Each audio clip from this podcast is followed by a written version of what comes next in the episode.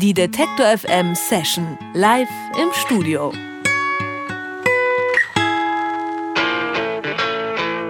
Entspannt, gediegen, minimalistisch. All das war Bonaparte bisher nicht. Wer in den letzten Jahren auf einem der legendären Konzerte von Bonaparte war, der bekam irgendwas zwischen Kindergeburtstag, Sexshow und Punkrevue.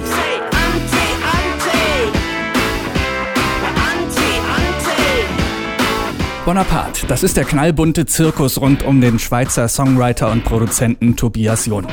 Doch irgendwas ist anders auf Album Nummer 5. Ein bisschen weniger Rabatz, ein paar nachdenkliche Töne, mal poetisch, mal politisch. White noise, white noise, come allow me into my sleep. The Return of Stravinsky Wellington heißt das neue Album von Bonaparte. Und bevor das am Freitag rauskommt, ist Tobias Jund alias Bonaparte heute zu Gast bei uns im Studio. Hier ist der Kaiser auf Detektor FM.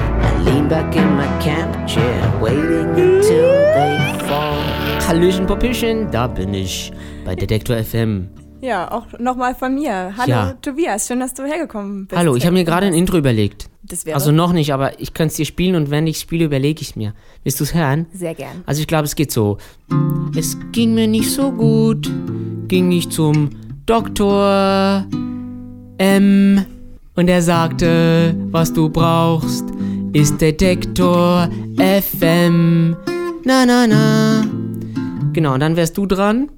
Na na na. Das machen wir am Ende der Sendung. Ja. Ich kenne ja ein paar Shows von Bonaparte, habe welche auf Festivals gesehen und die da waren warst schon, du aber noch viel zu jung. Hm, psst. und die waren äh, ja schon eher krass und jetzt klingt irgendwie alles ein bisschen unaufgeregter auf dem neuen Album, ne? Nicht mehr so viel Rabatz wie früher. Wo kommt denn diese neue Zurückhaltung her? Ist es das Alter? Ich werde ja immer wie jünger. Ich bin ja Benjamin Button. Nee, ähm, es war halt mal schön, eine Platte zu machen, die einfach eine Platte ist die man sich halt dann als Platte anhört, bei was immer man dann gerade tun will.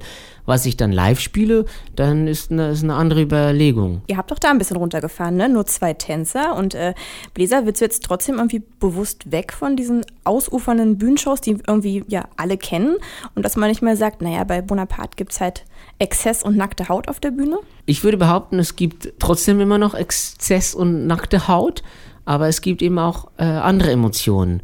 Also es gibt die Möglichkeit, dass sich zwei vorher finden während der Ballade, tief in die Augen schauen, sagen, mit dir würde ich gern, wenn es dann auf die Zwölf geht, den Exzess leben und Zwillinge zeugen, die wir Bona und Pate nennen.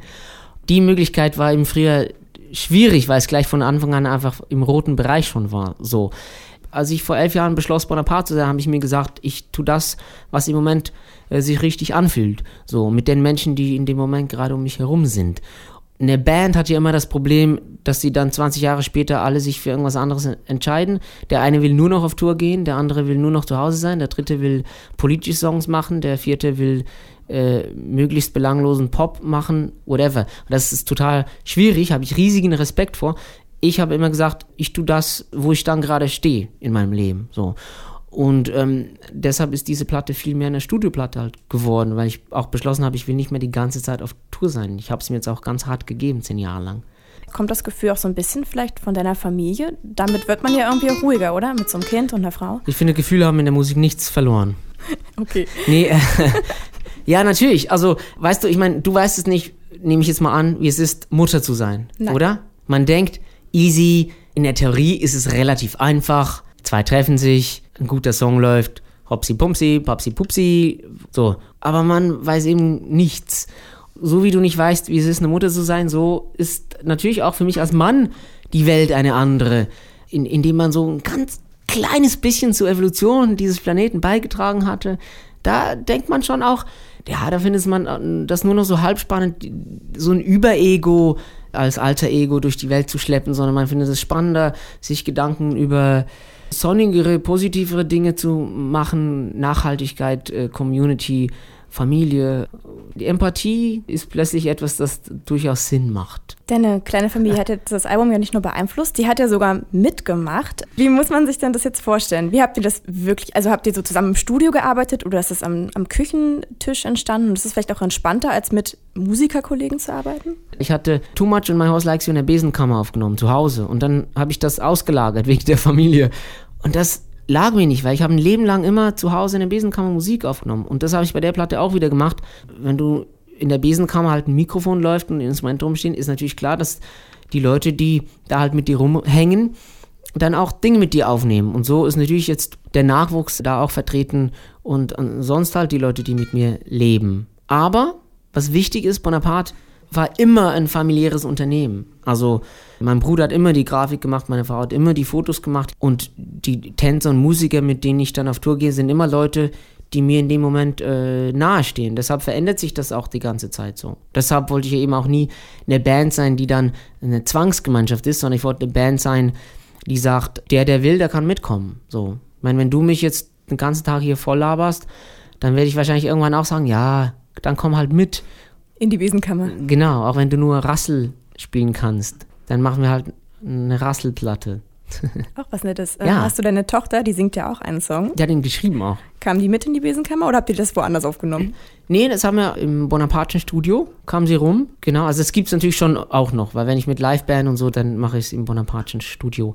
Aber eben diese Besenkammer ist für mich tatsächlich wichtig. Ich glaube, das ist ein wichtiger Teil von diesem Stravinsky Wellington, ist so, dass ich eben mitten in der Nacht aufwachen kann und sage, fuck, was geht denn hier ab? Ich lade jetzt White Nose hoch ich singe jetzt was ein morgens um drei.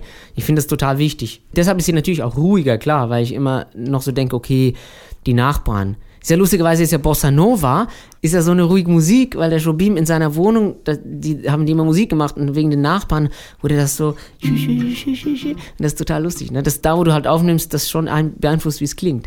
Und ich habe halt viel mehr wieder zu Hause in Hotelzimmern irgendwie so aufgenommen, wo man jetzt halt nicht, weil, ja, man ist ja in Deutschland. Deine Frau hat auch an einem Song mitgeschrieben, Fuck Your Accent heißt der. Auf der Platte 3. Genau. Ja. Äh, was ist denn so heiß an Sprache oder Akzenten? Oh Mann, es gibt ah.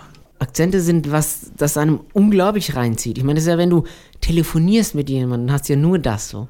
Ohne dass du die überhaupt siehst so. Und dann, also wenn ich in der Warteschlaufe bin, da konnte ich schon bei den langweiligsten Dingen anrufen und dachte so, mm, oh, uh, ja, erklären Sie mir noch äh, den äh, Zusatz. ja, und du ja, weißt die AGBs genau, können Sie mir auch gerne vorlesen. Genau. Die AGBs geht gerne noch. Hm, aber du weißt genau, wenn du die Person sehen würdest, wäre es wahrscheinlich, also erstens darfst du ja nicht und zweitens wäre es wahrscheinlich auch nicht, aber einfach die Sprache und ich möchte mich oft mit Sprache vermengen. Es ist so was Schönes, ey.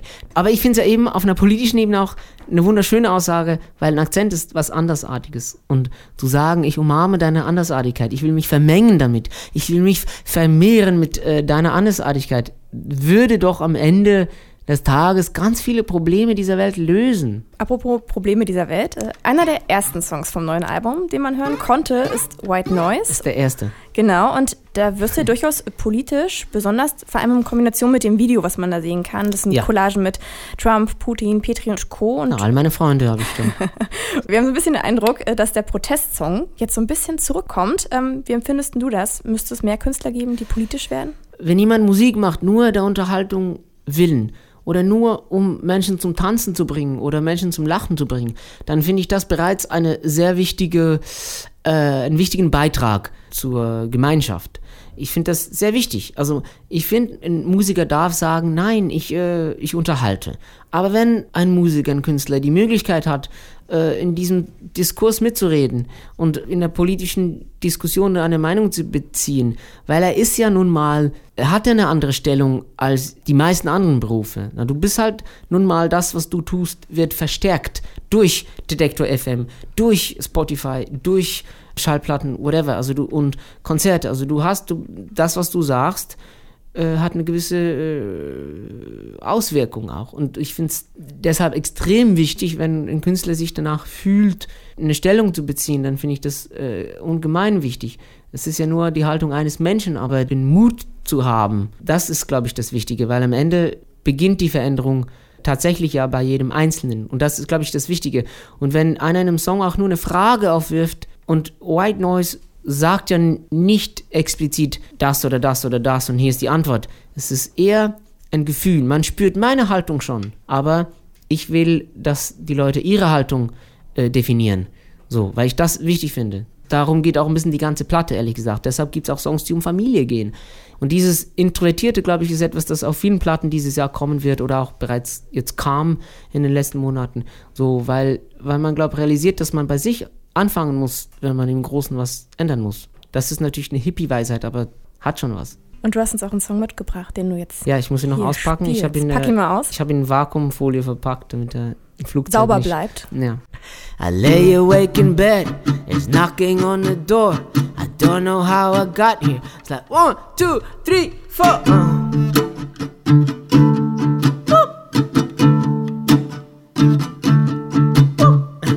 Quite a bloody mess in here, and no one feels responsible. The fragmentation of ourselves, nah, don't be so sensible. You know they're built on sand, but they call it an empire. So much for cleaning up now. The middle class is fading. Those friends in higher places are deceptive clowns parading. The cocaine cowboys and the Wall Street vampires. And I say, white noise, white noise. Come allow me into my sleep. White noise, beautiful white noise. Who distributes the migrants? Who talks about the crisis? New faces to the cabinet. Let's see how thick the ice is. Testing distant waters, quietly behind the scenes. My arm is growing tired of waving the white flag. Now there's nothing left to like, just filters of old facts. The Prime Minister driving in a long black limousine. And I say, white noise, white noise. Come and lull me into my sleep. White noise, beautiful white noise. Tonight I don't care if I'm a creep. White noise, white noise. Tomorrow morning comes the time to reap.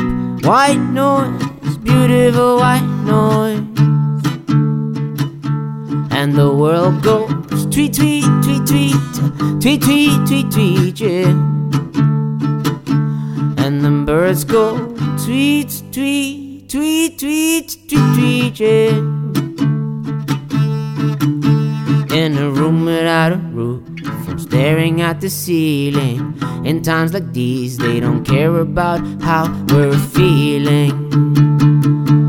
And I say, white noise, white noise. Come allow me into my sleep. White noise, beautiful white noise. Tomorrow morning comes the time to read. White noise white noise is the quiet before the storm. White noise, beautiful white noise.